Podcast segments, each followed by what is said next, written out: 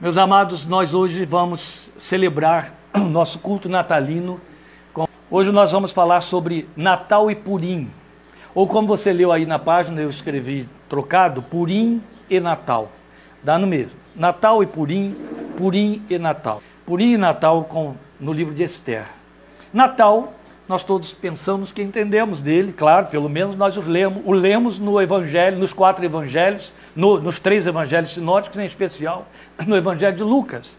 Mas Purim você só vai encontrar no livro de Esther, e eu convido você a abrir sua Bíblia em Esther, capítulo 9, leremos os versículos 18 a 28, para entendermos o que Natal tem a ver com Purim e o que Purim tem a ver com Natal. Esther capítulo 9, versículos 18 a 28, eu vou ler na nova versão internacional, você, por favor, acompanhe aí na sua versão. Os judeus de Suzã, porém, tinham se reunido no 13 terceiro e no 14 quarto dias, e no 15 quinto descansaram, e dele fizeram um dia de festa e de alegria. 15 dias do mês de Adar, que corresponde mais ou menos aos meses de fevereiro e março. A transição entre fevereiro e março, porque o calendário judeu é, é lunar. Então eles fecham em 28 dias certinhos. O nosso solar vai 30, 31, quebra tudo. Então o mês de Adar corresponde a, a, a essa mistura de fevereiro e março. Então o 15 dia do mês de Adar, talvez já entrando no início de março, os judeus celebravam a festa do Purim. Muito significativo, porque pouca gente sabe que Jesus não nasceu em dezembro, muito menos no dia 25. Começa pelo fato de que ninguém estava lá para registrar que foi no dia 25. E outro tanto, era impossível que ele tivesse nascido no mês de dezembro, porque a, o tempo e as, e as circunstâncias é, é, climáticas não teriam favorecido o censo, a ida do casal até lá, o estar dentro da estalagem. Muito provavelmente ele teria nascido na primavera e no início da primavera, então coincidentemente com os dias de comemoração do Purim. Então aqui já temos um primeiro ponto de equiparação entre Natal e Purim, as duas festas, a festa judaica e a festa cristã. Purim é a festa judaica a respeito da qual estamos lendo agora. Natal é a festa cristã que nos reúne hoje aqui e agora. Então, continuando o texto nos versículos 19 em diante. Por isso, os judeus que vivem em vilas e povoados comemoram o 14 dia do mês de Adar como um dia de festa e de alegria, um dia de troca de presentes. Mardoqueu registrou esses acontecimentos e enviou cartas a todos os judeus de todas as províncias do rei Xerxes, próximas e distantes, determinando que anualmente se comemorassem o 14 e o 15 dias do mês de Adar. Pois nesses dias os judeus livraram-se dos seus inimigos. Nesse mês a sua tristeza tornou-se em alegria e o seu pranto num dia de festa. Escreveu-lhes dizendo que comemorassem aquelas datas como dias de festa e de alegria, de troca de presentes e de ofertas aos pobres. Bonito, né?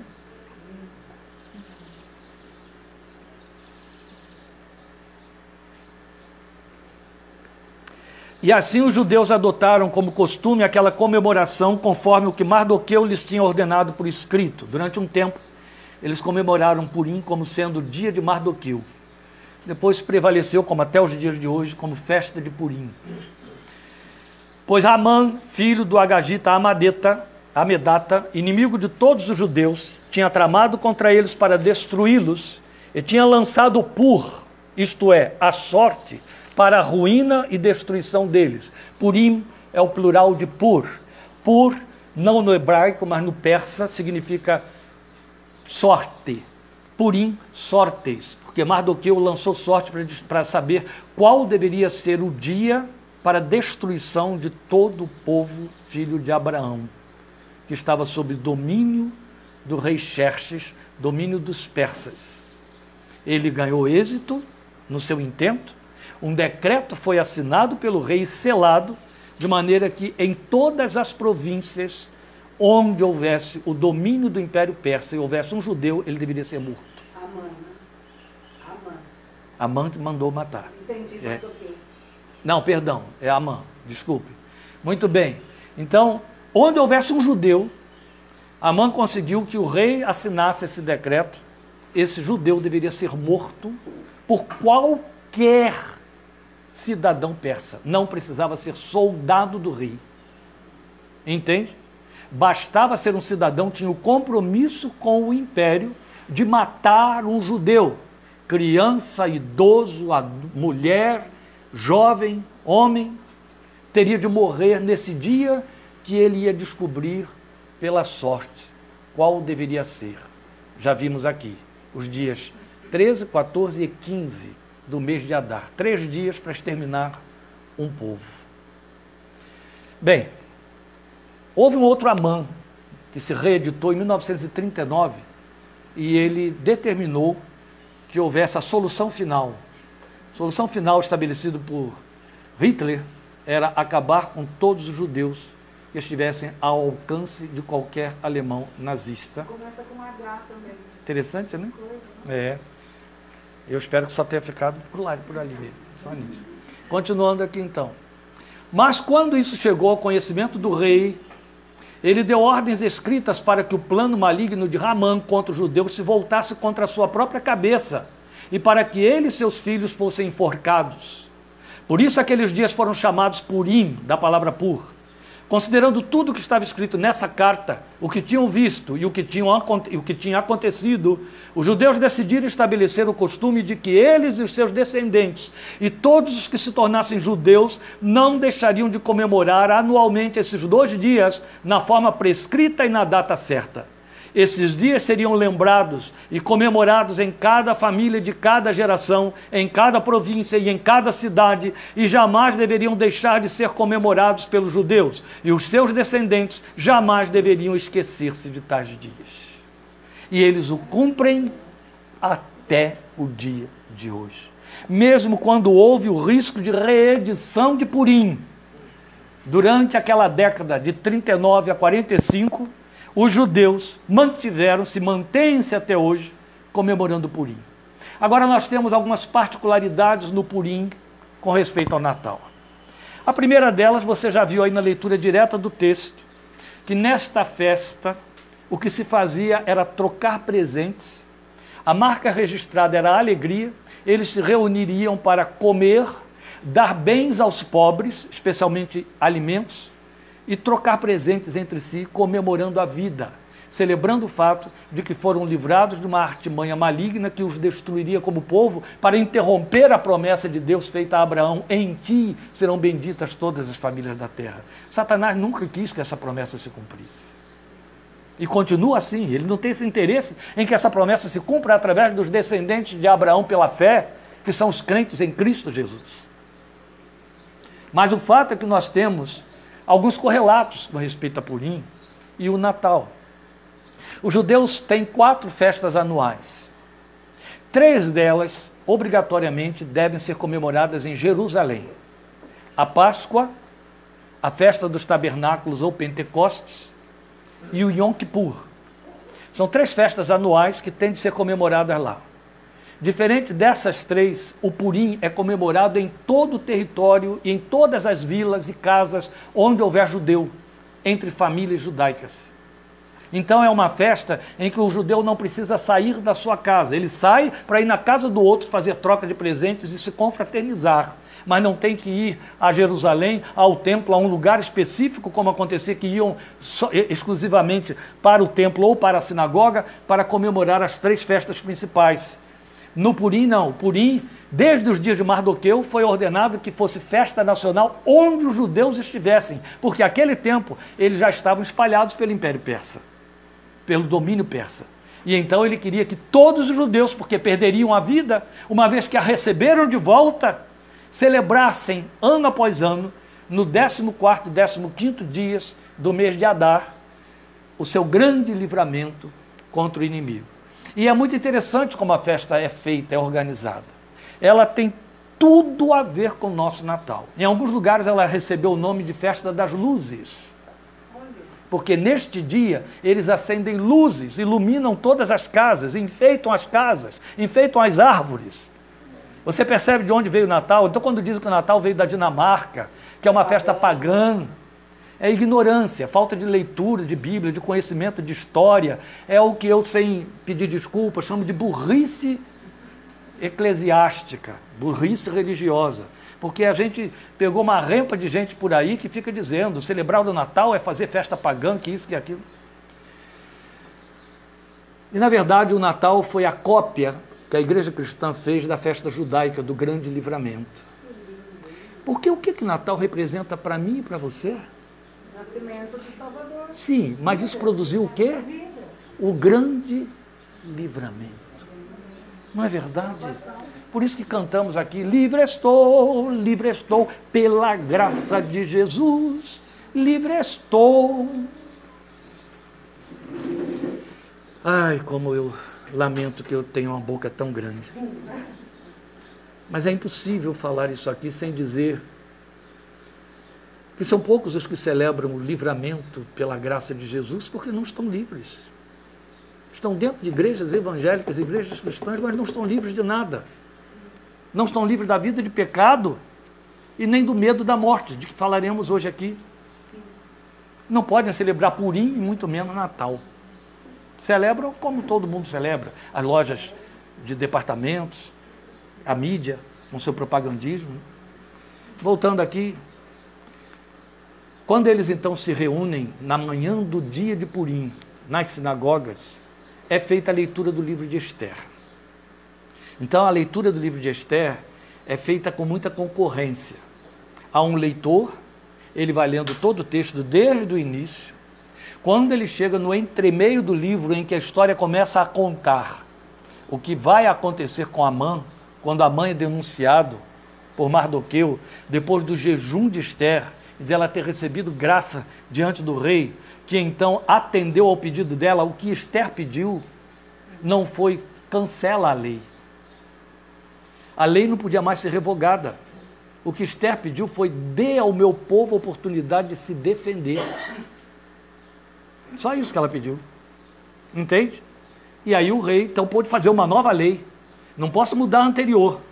Então quem for matar um judeu vai encontrar ele com uma espada na mão. Você acha que alguém foi? Os que foram morreram. Entende? Então, quando esse decreto saiu, eles cantaram a sua liberdade, que eles conheciam o seu Deus. Pode mandar quantos demônios vierem, que eu arranco a cabeça dele com o nome de Jesus, com a espada do Espírito. Não é isso? Então, Esther conseguiu que todo o povo fosse armado por um novo decreto do rei. Mas, por outro lado, conseguiu a condenação de Amã e de seus filhos, que foram condenados à forca. E aí a leitura é feita da seguinte maneira: quando chegam no entremeio em que se fala da queda de Amã, a cada vez que o nome de Amã é citado na leitura, as crianças e os jovens prorrompem gritos, amaldiçoando o nome de Amã. E o leitor, quando vai ler o nome dos filhos de Amã, ele lê num fôlego só para representar o enforcamento deles, porque foram todos enforcados juntos, ao mesmo tempo. Então ele lê os nomes assim, fulano Beltrano, sem respirar. E aí todo mundo grita né, dentro da sinagoga, celebrando a morte dos inimigos. Acaba ali, aí o povo se confraterniza, se abraça, se regozija, glorifica a Deus por estar vivo, porque o plano de Amã se voltou contra ele e eles foram livrados. Saem dali, vão para suas casas para comer, trocar presentes, celebrar a grande festa das luzes da libertação. Então é muito bonito, todas as casas já naquele tempo acendiam luzes, e por isso que ficou conhecido como Festa das Luzes, ou Purim, festa do dia das, das sortes, que virou o grande azar de Amã. Então com isso a gente ficou conhecendo o significado do Purim e a sua relação direta com a celebração do Natal, a celebração cristã. É evidente que, como tudo na nossa confissão e na nossa experiência, é, as coisas caem em lugar comum. Ainda assim, lembrando aquilo que eu disse a vocês, os irmãos aí que estão nos assistindo não ouviram, porque só tinha a ver com a casa, os anjos atentam para o que fazemos, está escrito. Paulo diz, outro tanto, em 2 Coríntios 4, 9, que nós somos espetáculo a anjos e a homens. Não é bonito isso? Como seria bom a gente passar sete dias da semana consciente disto, não é? Que há coisas que você vai fazer, a Bíblia me diz que os anjos até te ajudam. Os anjos foram colocados para te dar livramentos. Mas há coisas que você faz que você só pode fazer, só você como ser humano. E que ele não faria. Mas, ou eles não fazem. Não tem a ver com eles. E uma das coisas que você faz e que eles não podem fazer é adorar o Salvador como seu Salvador. É ser crente no seu ambiente de trabalho. Eu acho que esse é o primeiro maior desafio. O segundo é dentro de casa. É. Esse é o segundo maior desafio do crente. É ser crente dentro de casa, no seio da sua família. E no Facebook. Ah, a partir daí, bem. Então, quando você é crente no seu ambiente de trabalho, o céu celebra. Entende? É a hora que Deus reúne uma assembleia de anjos. Não estou pregando heresia, não, gente, é só ler Jó. Para dizer, viu lá meu servo? Viu minha serva? Porque Satanás vai junto. Ele está por ali. Ele quer ver você pisar o sangue da aliança, como diz Hebreus.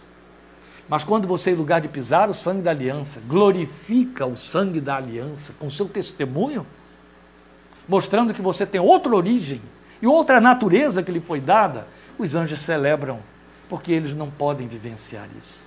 Eles adoram e admiram Deus pela beleza da sua majestade, mas não por uma experiência interna que custou a vida do próprio Deus.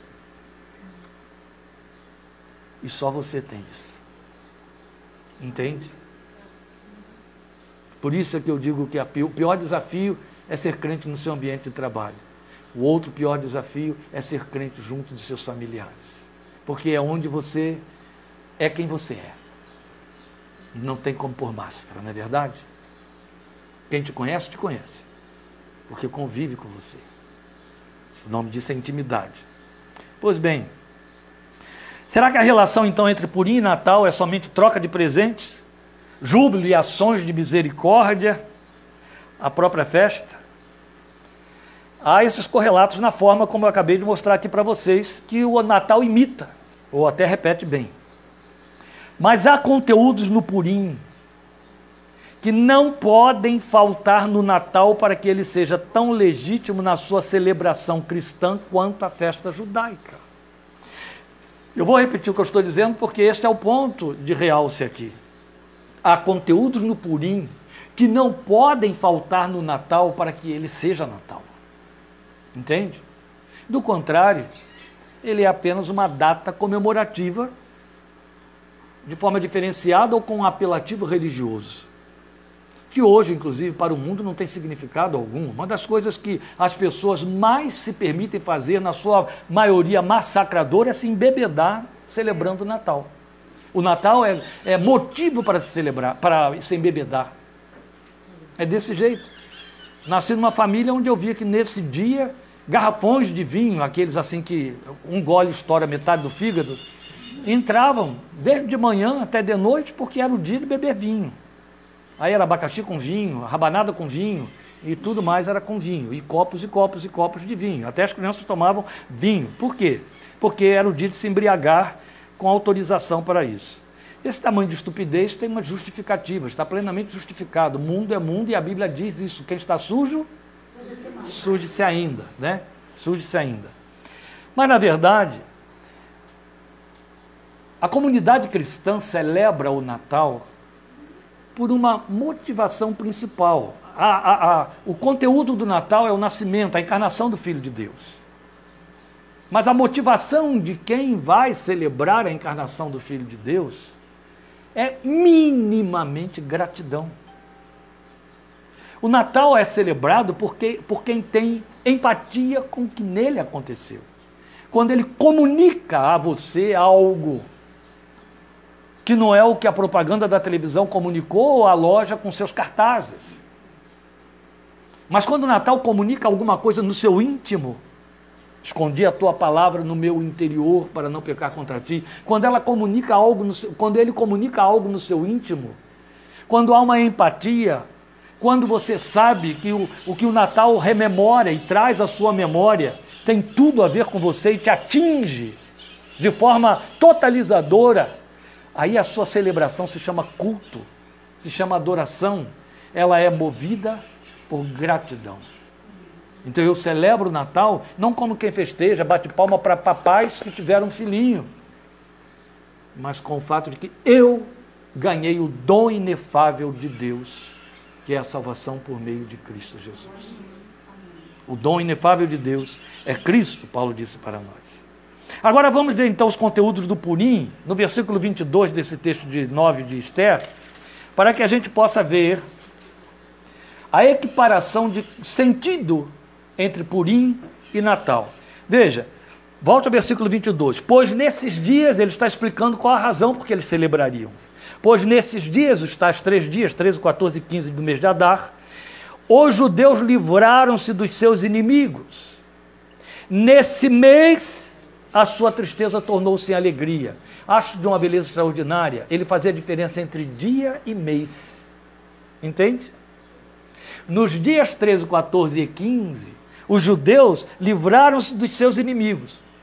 Mas o mês vai lembrá-los, ao, ao, longo do mês, eles vão se lembrar que a sua tristeza se tornou em alegria. Então é um mês festivo, é um mês de expectativa de festa. Não é assim que Natal é para nós? As igrejas preparam cantatas, preparam hinos, não é isso? Ensaiam peças de Natal, trabalham com as crianças, vestem roupas. Meu Deus do céu, eu escrevi peças de Natal e o difícil era a gente ver o outro vestido com aquelas roupas é, é, é, é épicas, né? E não rir, não cair na gargalhada, tudo jovem, 16, 17 anos. Depois que passava a crise de riso, a gente conseguia interpretar a peça. Mas eu me lembro que eu escrevi uma peça que falava da estrela que tinha sido vista e tal, e aí montaram. Né? Pena que a Ana Maria não está aqui assistindo para. Ah, está ali ela. Ela vai lembrar disso. Eu tinha 16 anos. Montaram. Ela foi que inventou que ia nos vestir de lençol. Para ficarmos todos vestidos como né, aqueles homens daqueles dias, etc. Eu me lembro da frase, a primeira fala que eu dialogava com Hugo, o irmão do, do rapaz que me evangelizou. Viste, Natan, a bela estrela que correu pelo céu? Eu era um dos três reis magos. E aí, Ana Maria inventou que a estrela ia correr o salão do culto por cima.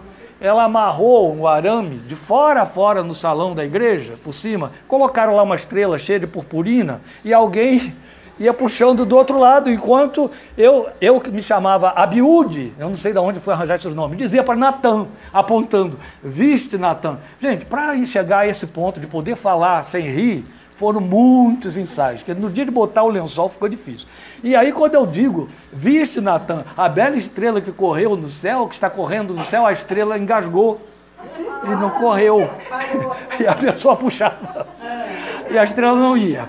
Esses são os detalhes dos cultos que a gente faz com celebração de Natal. Mas o que eu quero salientar aqui é que a gente se prepara o mês inteiro. Nós fizemos parte de cantatas natalinas que peregrinavam pelas igrejas e pelas praças cantando. Fizemos isso em Rio Claro, é, é, vezes sem conta. Quantos meses de preparação antes?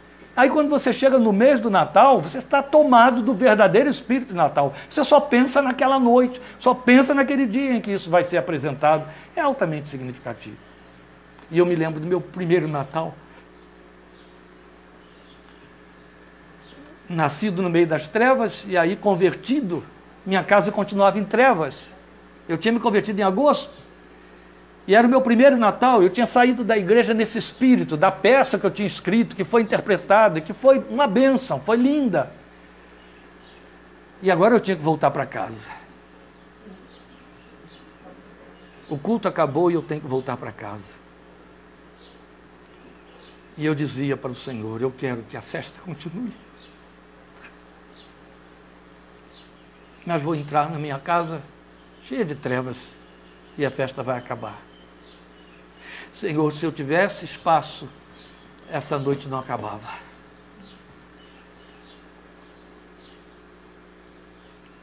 Eu tinha acabado de mudar para uma casa nova que meu pai tinha construído, num lugar bem mais distante no bairro. A casa ficava no fundão do quintal. E eu entrei pelo portão e segui pela calçada igual essa que temos aqui, comprida, até chegar na casa. Eu tinha minha chave por causa da hora que eu voltava. E quando eu abri a casa, ela estava realmente em trevas, toda apagada. E em cima da mesinha tinha um bilhete da minha mãe. Fomos passar o Natal na casa de fulana, uma irmã dela. só voltaremos de madrugada.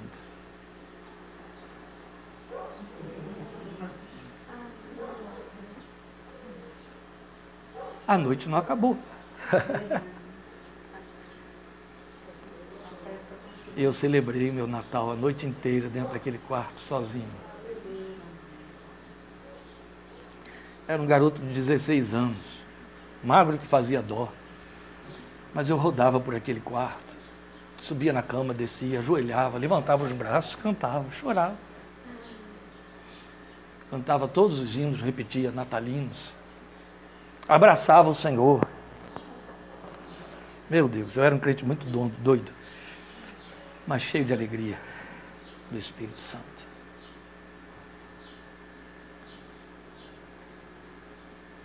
Porque o Natal comunica exatamente o que Purim comunicou aos judeus: livramento dos inimigos.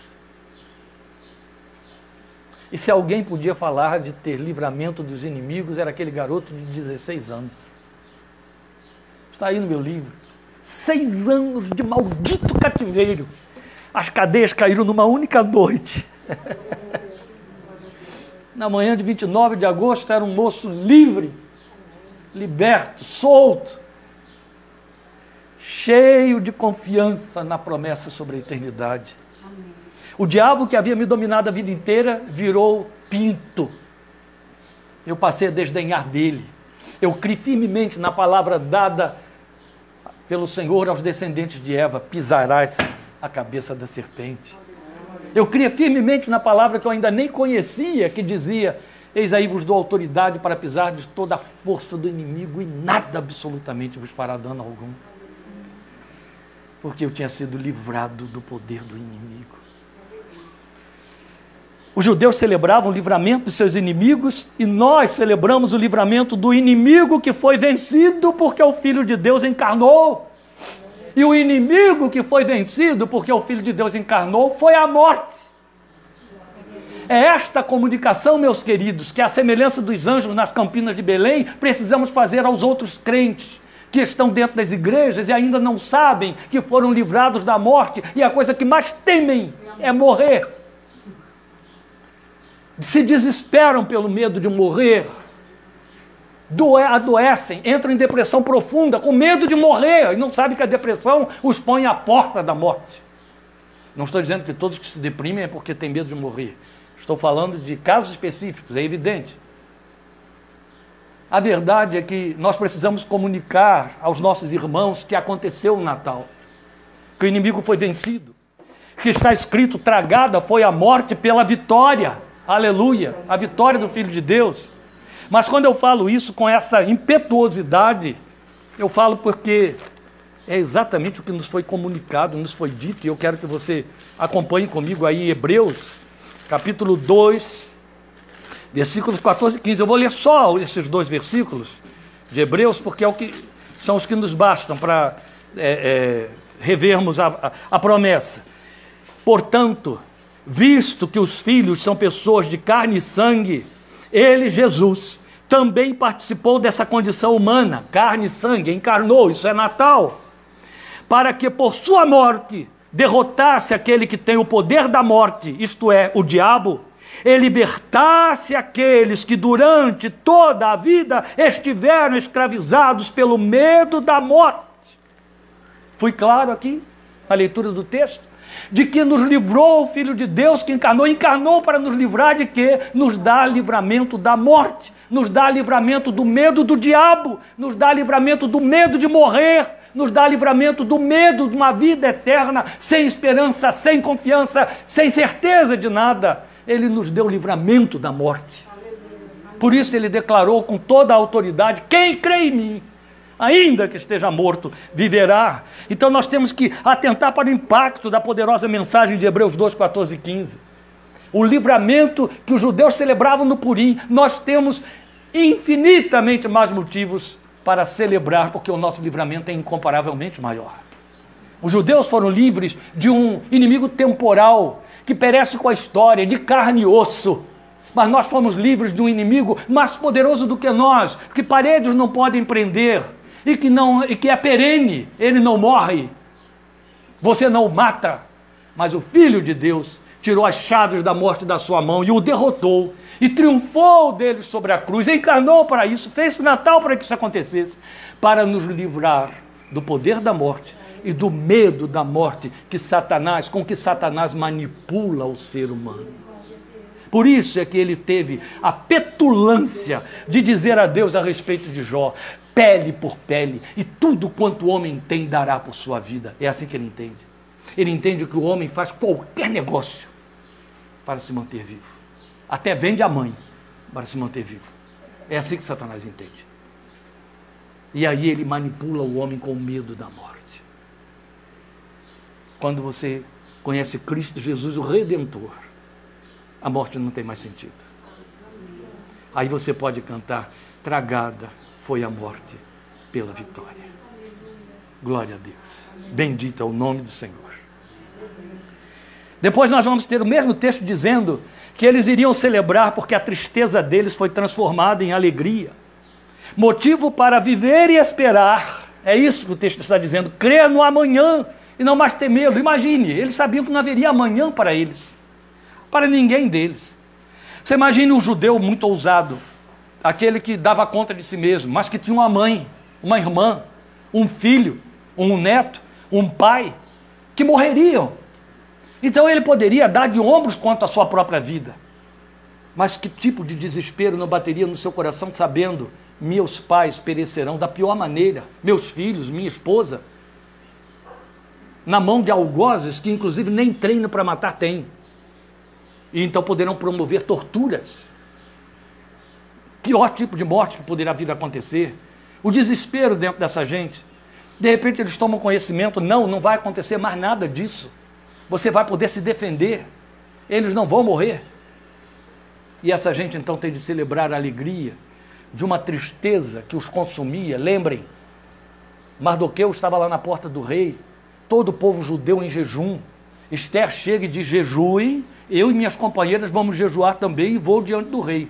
Há risco dele não me receber e eu morrer por conta disso. Mas se eu tiver de morrer, que eu morra. Era tristeza. Mardoqueu tinha rasgado as suas vestes, como fazem, faziam os judeus, é, conforme a orientação da lei. Tinha colocado cinzas sobre a sua cabeça.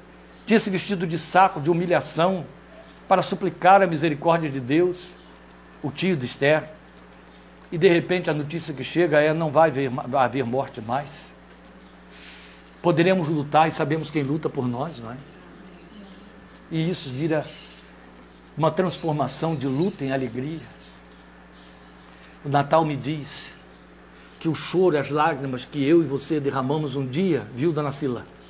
Por conta daqueles que sepultamos e a quem perdemos, vai se transformar num grande regozijo quando os virmos de volta ressurretos e podermos de novo abraçá-los, porque Jesus venceu a morte. E a nossa tristeza vai se transformar em alegria. Os judeus passaram a ter esperança de um amanhã. E o que, que acontece comigo e com você? A Bíblia diz que nós podemos crer e confiar e esperar no amanhã. Porque temos e seguimos e cremos naquele que é a estrela da manhã, a resplandecente estrela da manhã. O crente tem amanhã. O crente sabe, está escrito nos Salmos, que do seu futuro cuida Deus.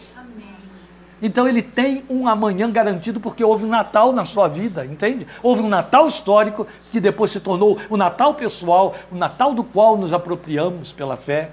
E aí a nossa tristeza também foi transformada em alegria.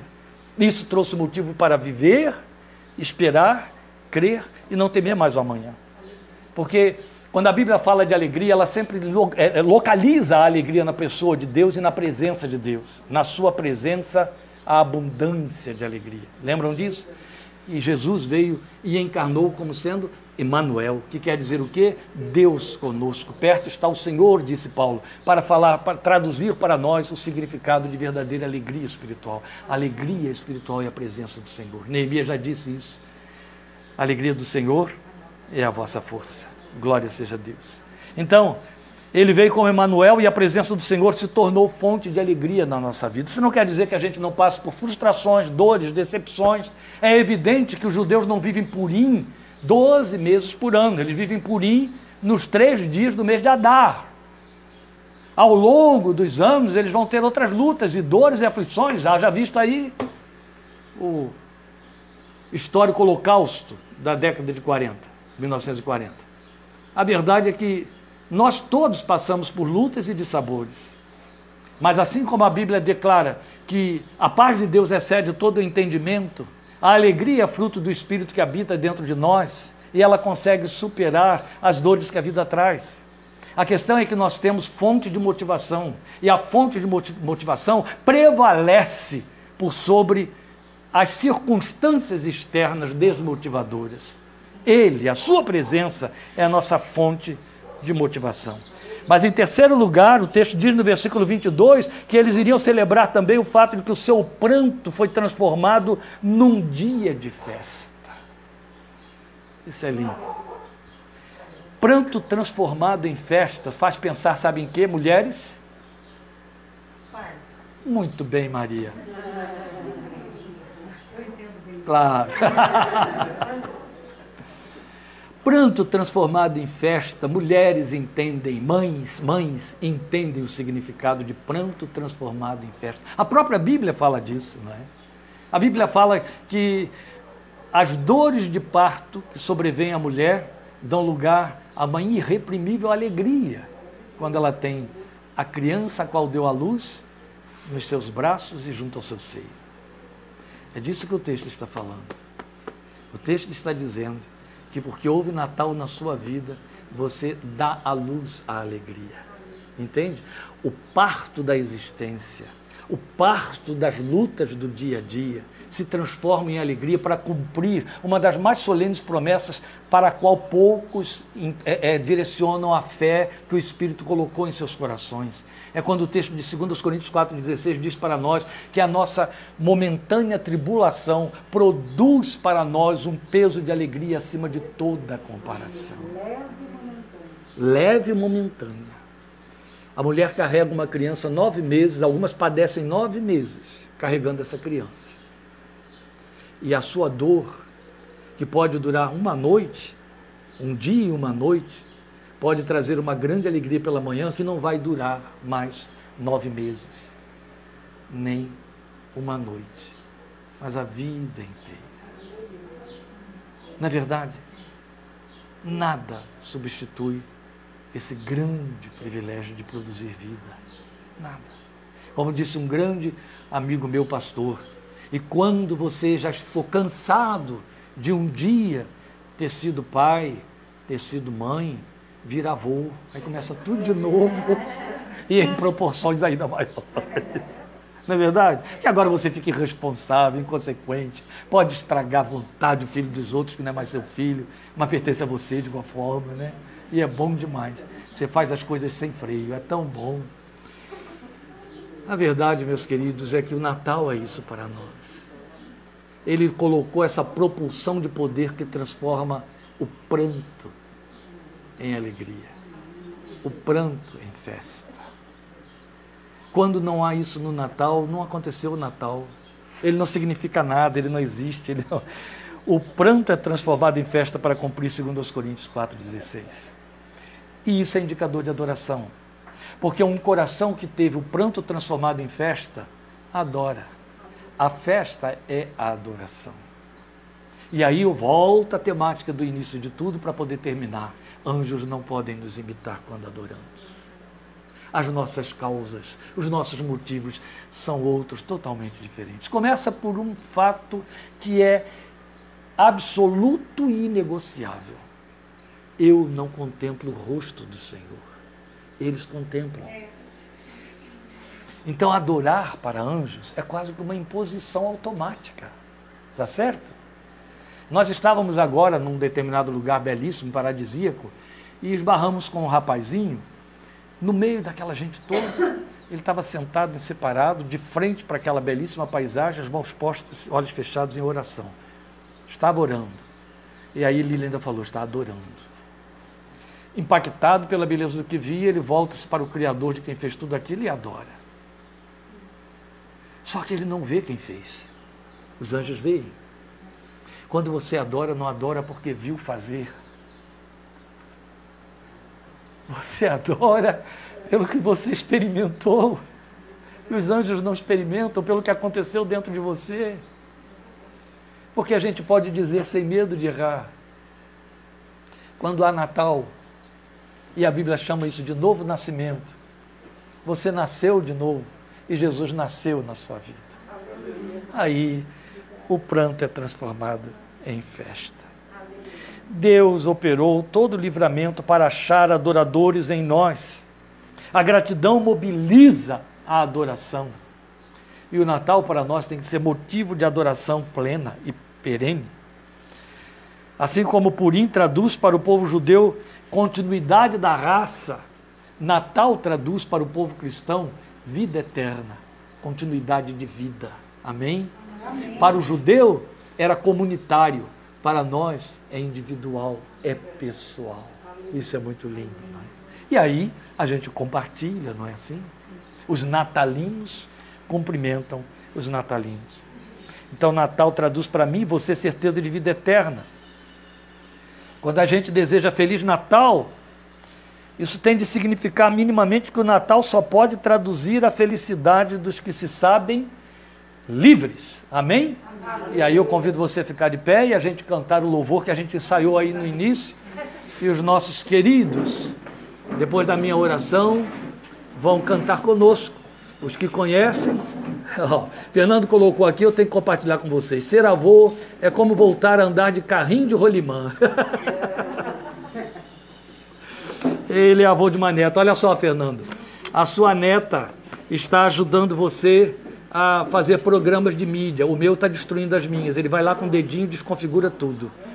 Eu ainda espero que ele evolua. Ele ainda vai chegar lá. Vamos celebrar ao Senhor, mas vamos orar neste momento, adorando aquele que nasceu e que se fez Natal na vida de cada um de nós. Depois eu convido você a louvar a Deus com o hino da harpa. Livre estou, pela graça de Jesus, livre estou. Você que conhece, sente e 115 da harpa. Se você tem uma harpa cristã lá na sua gaveta, corra lá, pega agora, abra no número 115 para celebrarmos ao Senhor nesse momento juntos. Nós aqui e vocês aí. E eu quero lhe desejar, porque depois desta oração teremos encerrado, você estará só acompanhando o cântico, um Natal muito abençoado para a sua família, para a sua vida, com todos os seus, comunhão, graça, santidade de vida e adoração plena, em nome e por amor do Senhor Jesus. Estejamos juntos sexta-feira e domingo, 17h30. Vamos falar com Deus neste momento e adorar ao Senhor logo em seguida. Graças te damos. Celebramos o teu santo nome, Filho de Deus. Podemos dizer, como os anjos nas campinas de Belém: glória a Deus nas alturas, paz na terra, boa vontade, graça divina para com os homens. Aleluia. Obrigado, Jesus, porque tomaste a minha forma. Obrigado, Jesus, porque vestiste a minha roupa de carne. Obrigado, Filho de Deus, porque assumiste a minha roupa de carne com todas as suas fraquezas, com todas as suas dores, com todos os seus perecimentos, até o ponto de morrer e morrer no meu lugar e morrer a minha morte, para que eu pudesse ter a tua vida que tu vieste garantir desde o momento em que nasceste do ventre de Maria, lá naquela estalagem cheia de animais